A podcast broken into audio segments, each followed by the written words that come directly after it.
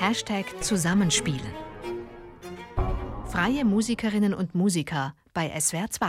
Christiane Peterlein am Mikrofon. Hallo und herzlich willkommen zu Folge 2 unseres Podcasts. Heute gibt's Klaviermusik und unser Musiker stellt sich gleich selbst vor. Hallo, mein Name ist Robert Neumann. Ich bin Pianist und Komponist, 19 Jahre alt. Ich bin seit zwei Jahren im Förderprogramm SWR 2 New Talent und äh, just vor ein paar Wochen haben wir hier wieder eine Produktion gemeinsam gestalten können, über die wir jetzt ein wenig sprechen. Robert Neumann hat zwei Klaviersonaten für uns aufgenommen, eine ganz frühe Sonate von Ludwig van Beethoven und eine Sonate, die er, Robert Neumann, selbst geschrieben hat. Mit Beethoven fangen wir an und zwar hören wir gleich die zweite Kurfürstensonate. Beethoven hat sie 1783 geschrieben, da war er erst zwölf Jahre alt. Ein wirklich beeindruckendes Stück. Ja, ich meine natürlich, zum einen handwerklich, der Tonsatz dieses Kindes ist hervorragend alles, aber einfach diese, wie soll ich sagen, die, die charakterliche Dichte und die Fähigkeit schon in diesem Alter, also dieses Können, äh, Form, also bestehende Strukturen, bestehende, durch die Tradition überlieferte, wirklich so eine strenge Sonatenform, die auch in diesem Fall gar nicht so streng ist. Da experimentiert er auch schon rum. Diese alles zu kombinieren mit einem überbordenden Affekt, mit einer Fülle an, an Regungen und persönlichen Aussagen. Also es ist sehr ein, man hört einfach, es ist ein aufmüpfisches, störrisches, rebellisches Kind unbedingt mit eigenen Vorstellungen, im Grunde ein sehr unumgängliches Kind.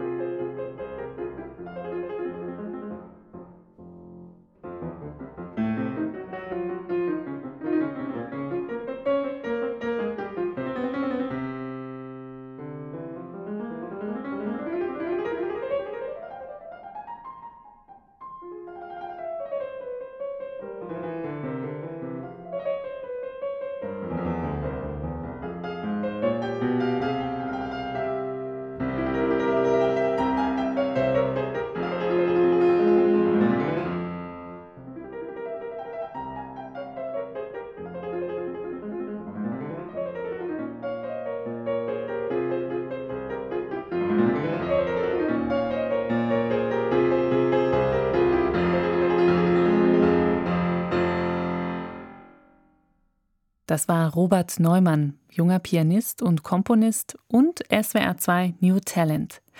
Drei Jahre lang wird er vom SWR gefördert mit Aufnahmen, Konzerten, Radiosendungen und für unseren Podcast Zusammenspielen hat er diese Sonate von Ludwig van Beethoven aufgenommen. Die Kurfürstensonate Nummer 2 in F-Moll. Entstanden ist diese Aufnahme im Mai 2020 im Kammermusikstudio des SWR in Stuttgart. Und das zweite Stück, das er dort gespielt hat, stammt von Robert Neumann selbst, sein Opus 15, eine Klaviersonate mit dem Titel Leviathan. Komponiert hat er sie vor zwei Jahren, da war er 17 und mehr darüber verrät Robert Neumann jetzt im Gespräch mit meiner Kollegin Doris Bleich. Was hat es mit dem Titel Leviathan auf sich? Wir kennen ja den Leviathan zum einen aus dem biblischen Kontext, und äh, zum anderen, ich glaube, die stärkste Rezeption, das erste, was man neben dem biblischen Seeungeheuer damit verbindet, ist wohl das Staatskonzept von Thomas Hobbes, das äh, Staatstheorem, für das er eben auch diesen Namen wählte, als Metapher eines grenzwertig totalitären Staates, der alle seine Bürger also quasi wie Werkzeuge unterordnet und sie aus Furcht vor seiner Allmacht sich eben auch unterwerfen lassen sich beherrschen lassen. Also im ersten Satz geht es mir tatsächlich mehr um das biblische Ungeheuer. Ich skizziere einfach diese rohe Naturgewalt, die unkontrollierte Gewalt von Gottes Haustier sozusagen.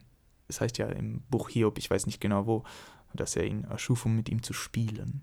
Was ich auf der einen Seite völlig absurd finde, Andererseits in Haydns Schöpfung ist ja der einzige Ort in der Musikgeschichte, an dem er auch nochmal auftaucht, und zwar in diesem Terzett äh, Raphael Gabriel Uriel. In dieser Phrase vom schäumenden Meeresgrund wälzet sich Leviathan äh, auf schäumender, schäumender Welle empor. Genau. Und äh, die Melodie, diese äh, Linie habe ich auch zitiert, ich habe sie verarbeitet in beiden Sätzen. Im ersten Satz tatsächlich am, relativ nah am Rhythmus entlang, am Heidenschen Rhythmus, das ist mein Seitensatz. Und satzübergreifend auch, aber tatsächlich nur die, nur die Punkte einfach, die die Melodie bilden. Das sind mhm. so abgetrennte einzelne Achtelnoten.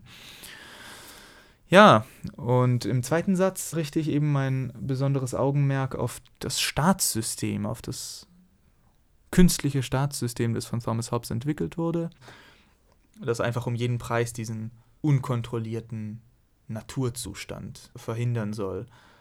Und die verschiedenen Formteile, einmal diese rapiden, virtuosen, aber letzten Endes ein bisschen unbeseelten Teile, die mechanisch ablaufen, völlig mechanisch, und auf der anderen Seite die monotonen, ziemlich trostlosen, aber doch mit einer, sag ich mal, von Maschinenölen schwer getränkten Träne durchsetzten stellen einfach im Grunde beide das gleiche System, beide die gleiche Gesellschaft dar, nur aus den, durch die Brillengläser sozusagen der verschiedenen Klassen. Das Ende, also diese hinaufgezogene Terz, es hat etwas vom Totenvogel, es hat dieses, ähm, na, egal wie sehr du versuchst, alles unter Kontrolle zu haben, es gibt irgendwas, vor dem du nicht weglaufen kannst. Es ist einfach der Totenvogel, der dich ruft und mit dem eigentlich die Einleitung des ersten Satzes auch einsetzt im Diskant und der dich nach dem ganzen Chaos des zweiten Satzes, dem Chaos, also des möglicherweise sogar zum Scheitern verurteilten Systems, das dann in sich zusammenbricht und wieder in die Anarchie übergeht, das muss jeder, das muss jeder für sich selber entscheiden. Ich will da keine mh, hm, Ansätze liefern. Aber trotzdem, diese Unabdingbarkeit, dieses Unausweichliche, das ruft dich eigentlich zu sich zurück. Welche Klangsprache spricht denn deine Musik in dieser Sonate? Naja, es ist auf jeden Fall so eine postromantische Musik. Sie ist zu großen Teilen tonal klingend oder tonal gedacht, je nachdem, oft beides. Und natürlich, ja, ich habe einen Einfluss, schweren von der Jahrhundertwende und auch von der russischen Musik. Es ist viel, viel Rachmaninow und Skriabin und Prokofjew darin zu finden. Aber auch, naja, ab und zu Wagner und ab und zu natürlich spürt man die Anfänge unserer westlichen Musik, was Tonsatz, was Stimmführung betrifft. Ja, bin ich natürlich in der Renaissance im Frühbarock verhaftet. Wie ist es denn für dich, ein eigenes Stück aufzunehmen? Furchtbar. Furchtbar. Ich weiß nicht, das Aufnehmen an sich geht. Mhm. Was tatsächlich fordernder ist, was mehr Ruhe erfordert, als ich manchmal aufbringen kann, ist meine eigene Musik von mir gespielt anhören zu müssen. Da ist die Hemmschwelle, sag ich mal, niedriger, wenn ich bestehende Musik aufnehme. Denn letzten Endes, ich habe geschrieben und es gibt ein Manuskript, aber ich weiß genau, dass ich nicht das schreibe, was er, in dem Fall ich, vor zwei Jahren geschrieben hat, sondern ich spiele das, was gemeint ist. Äh, wie überdies das meiste gespielt werden sollte. Es muss nicht immer das gespielt werden, was geschrieben ist. Es soll das bitte gespielt werden, was gemeint ist. Was manchmal da, gar nicht so leicht rauszufinden ist. Im Grunde ist es eine carte blanche. Ich habe jetzt sicher Sachen anders empfunden als noch vor einem, eineinhalb Jahren, als ich die Sonate zum ersten Mal irgendwie privat für mich aufgenommen habe ist einmal ein Schlussstrich gesetzt und das habe ich eigentlich ganz gerne. Ich könnte natürlich sagen, nach jeder Aufführung, ja, jetzt könnte man doch hier noch, ich, ich, empfinde, hier ist ein Takt zu wenig, da könnte man doch noch was einsetzen. Ich mache es bewusst nicht, weil es ist ja eine Momentaufnahme des Zusammenhangs, den ich damals kreieren wollte. Mhm. Das heißt, ich versuche mich in das damalige eher reinzuversetzen. Und das gelingt manchmal besser und manchmal schlechter. Gibt es auch noch andere Pianisten außer dir, die den Leviathan im Repertoire haben? Nein, bisher nicht. Und äh, ich zweifle an, dass, dass sich in nächster Zukunft jemand äh, finden wird, dass ich dafür ein Opfer finde. Würdest Denn, du dir das wünschen? Äh, ich weiß nicht, es, es wäre ganz lustig. Von anderen einzelnen Kleinigkeiten meiner Klaviermusik bin ich nicht der Einzige, der sie spielt tatsächlich. Äh, aber jetzt vom Leviathan. Und vielleicht ist das auch gut so, denn äh, ich sage jedem Pianisten, lernen lieber in der gleichen Zeit fünf Chopin-Etüden, als diesen Leviathan zu üben. Ja.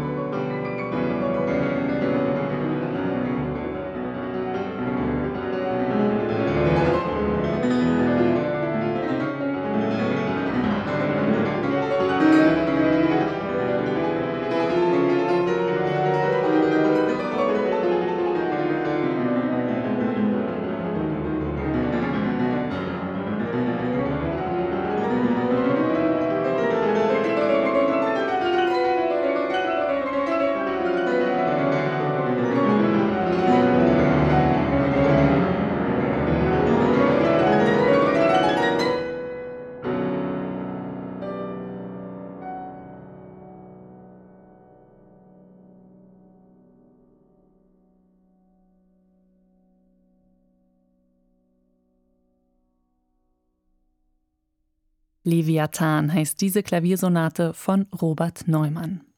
Er selbst hat sie hier auch am Klavier gespielt und für unseren Podcast aufgenommen.